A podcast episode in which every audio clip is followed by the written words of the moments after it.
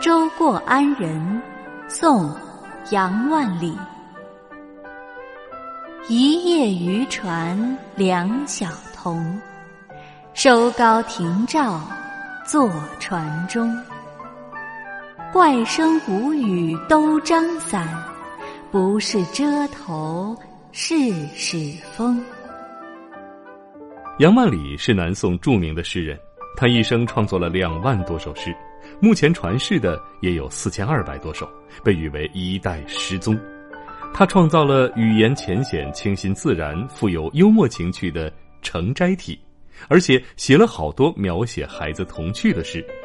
公元一一九二年，杨万里坐船路过安仁，也就是今天的江西余江县时，看到两个孩子用伞当做帆来使小船往前进。杨万里被孩子们的稚气可爱所感染了，于是写下了这首《舟过安仁》。这首诗的意思是说，一艘小小的渔船上有两个小孩儿，他们把撑船的长杆收起来，坐在船里。为什么没有下雨，他们却撑开了伞呢？原来他们不是为了避雨，而是想用伞当做风帆，来让船前进呢。杨万里的这首《周过安仁》展示了无忧无虑的两个小鱼童充满童稚的行为，透出了只有儿童才有的奇思妙想与聪明。